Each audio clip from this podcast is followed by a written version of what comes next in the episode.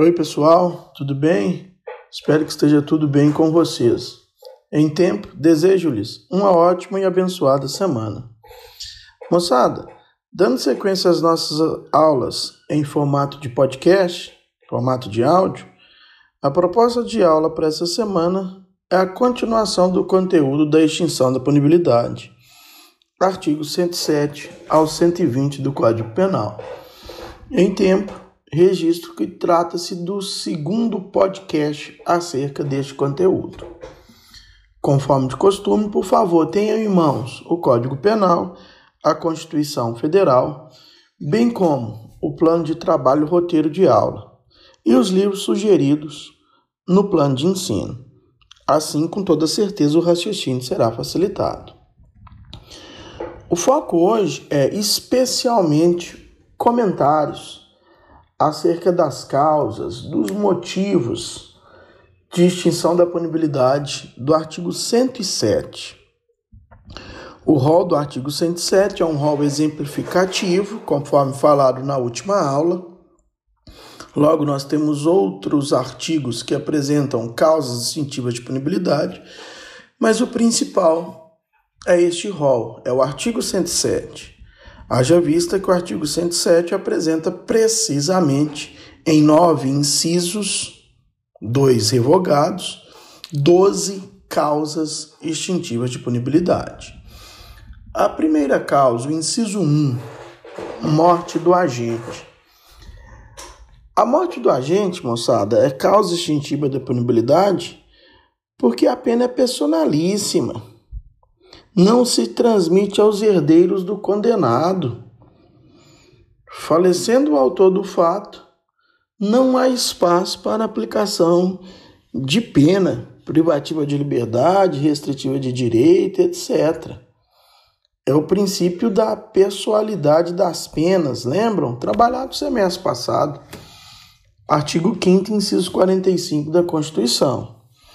Claro, Lembrando deste inciso, é importante destacar que os efeitos civis da sentença penal condenatória, especialmente o dever de indenizar, não se extingue com a morte do agente, alcançando aí os limites do seu espólio lá no seu inventário.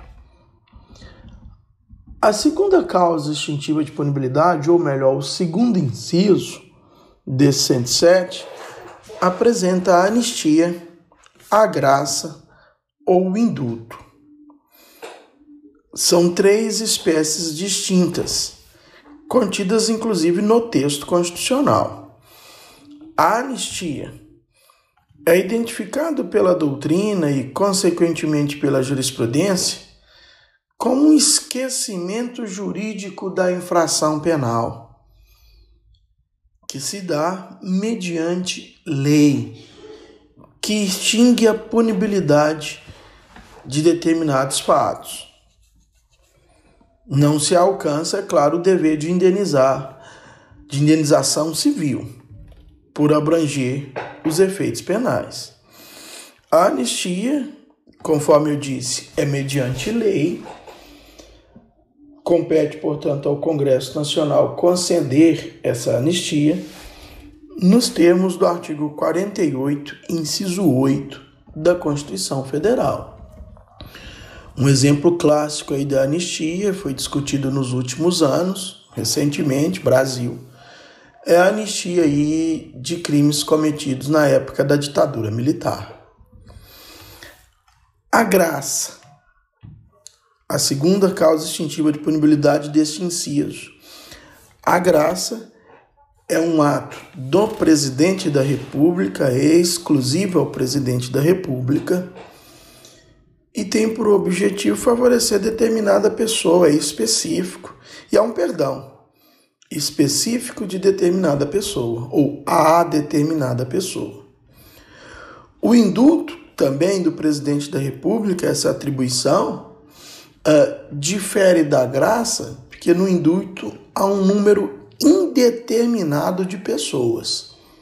Essa é a diferença aí da graça. O indulto é impessoal, já a graça é específico. Tanto os dois, graça ou indulto, serve para extinguir ou comutar apenas. Ambas são prerrogativas constitucionais do presidente da República, contido, por favor, leiam, artigo 84, inciso 12 da Constituição da República. O inciso 3 não é novidade para vocês.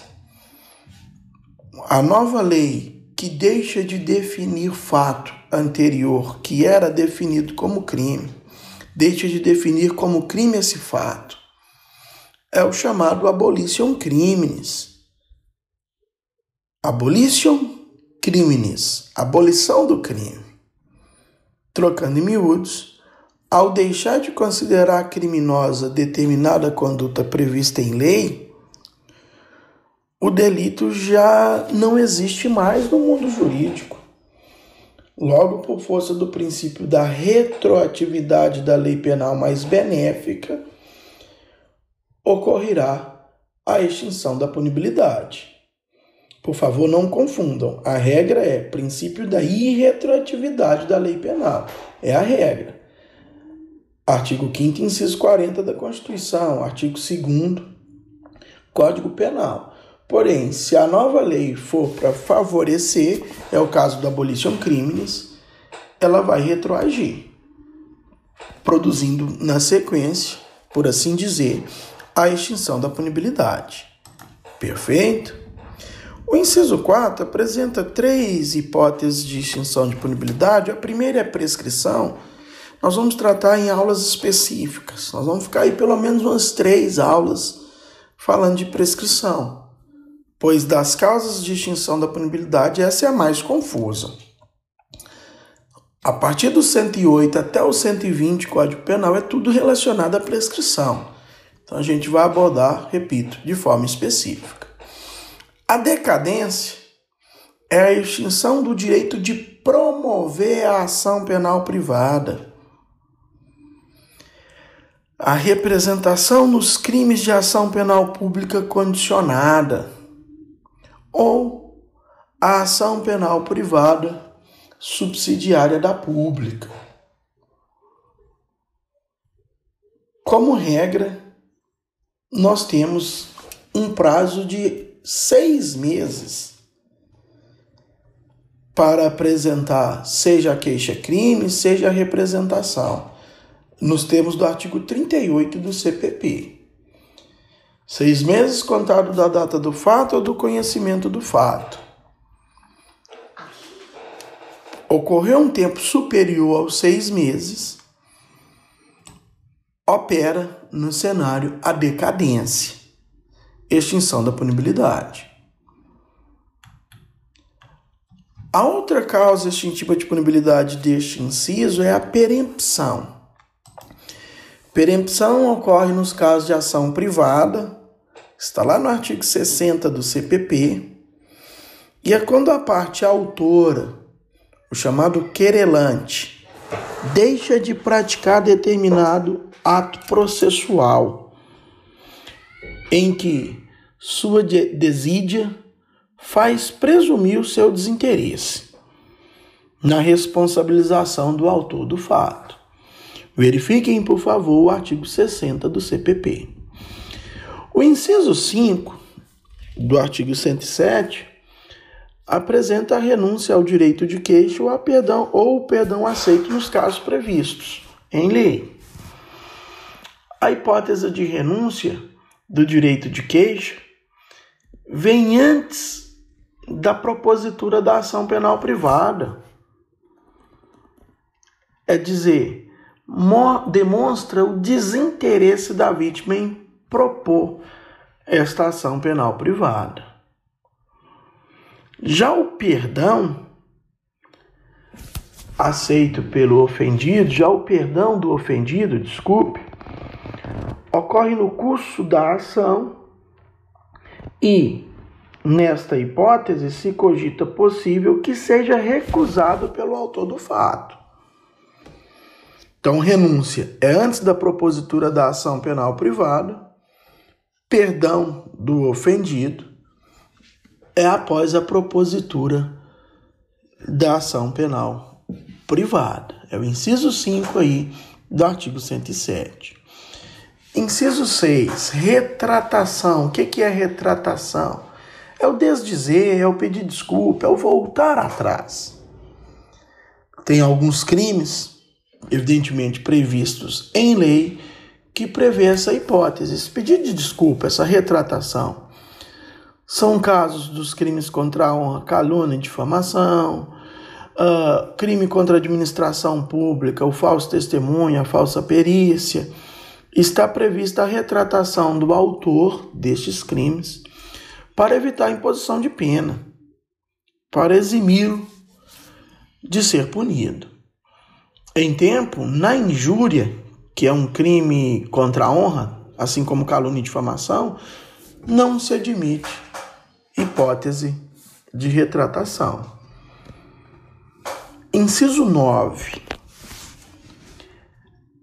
É possível também o perdão judicial, perdão judicial como, como causa extintiva de punibilidade, contido aí no inciso 9, e o delinquente ser perdoado do crime que cometeu, nas hipóteses previstas em lei. O perdão judicial trata-se de uma clemência do judiciário é o juiz, portanto, representando o judiciário, dando essa clemência, perdoando alguém por crime, desde que prevista em lei. O ponto-chave é: o juiz não tem de querer aplicar o perdão judicial de acordo com o seu entendimento de crime. O perdão judicial somente será aplicado nos casos previstos em lei. O juiz vai analisar, vai entender que a pena é desnecessária, a imposição de pena é desnecessária, tendo em vista as consequências do crime.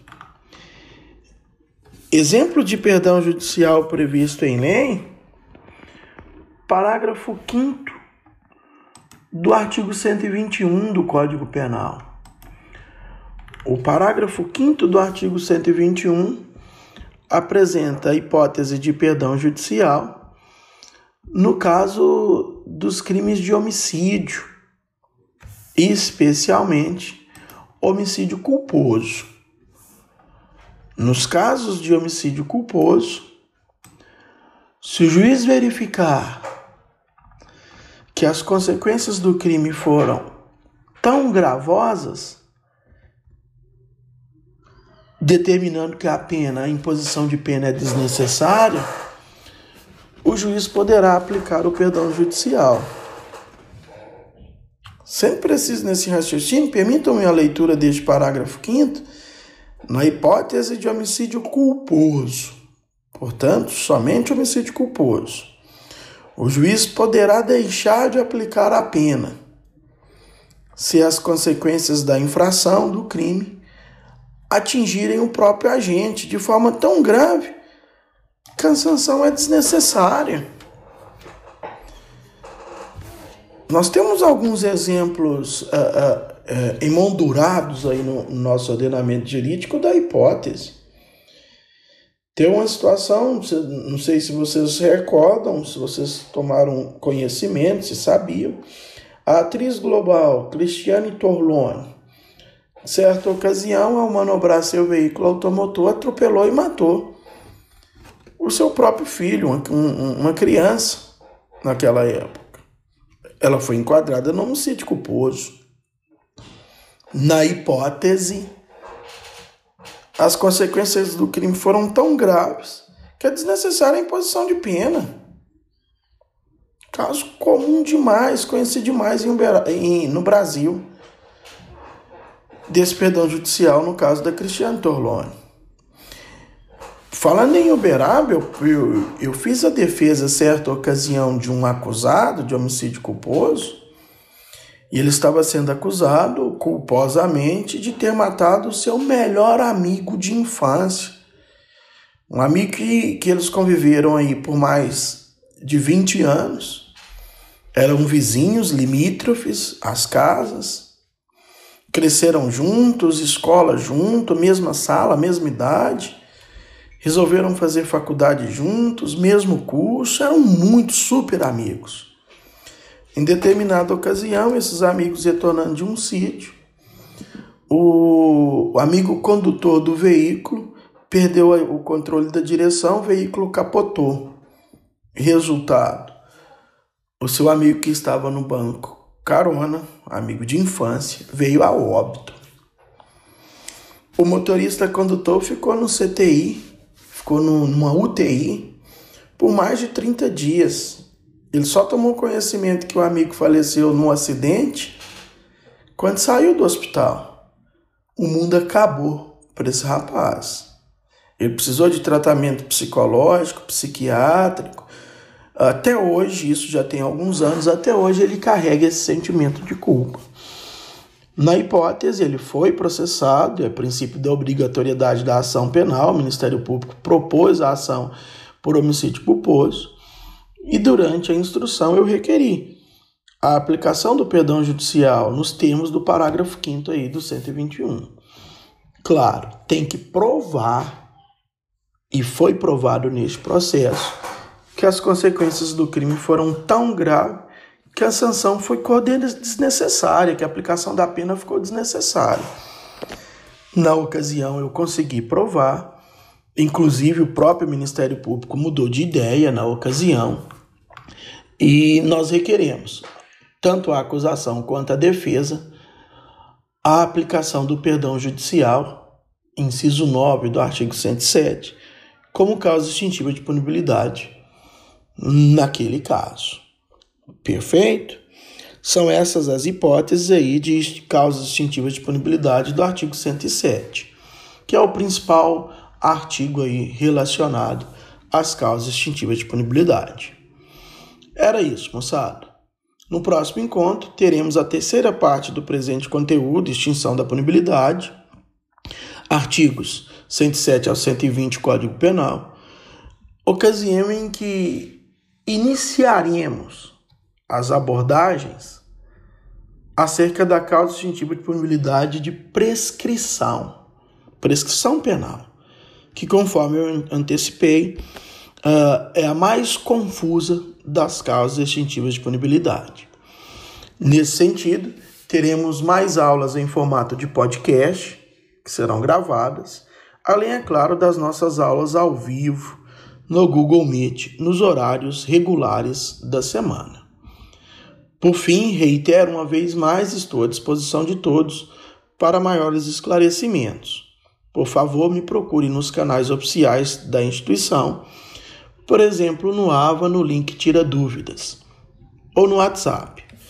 Muito obrigado a todos, um grande abraço e até a próxima. Tchau, tchau.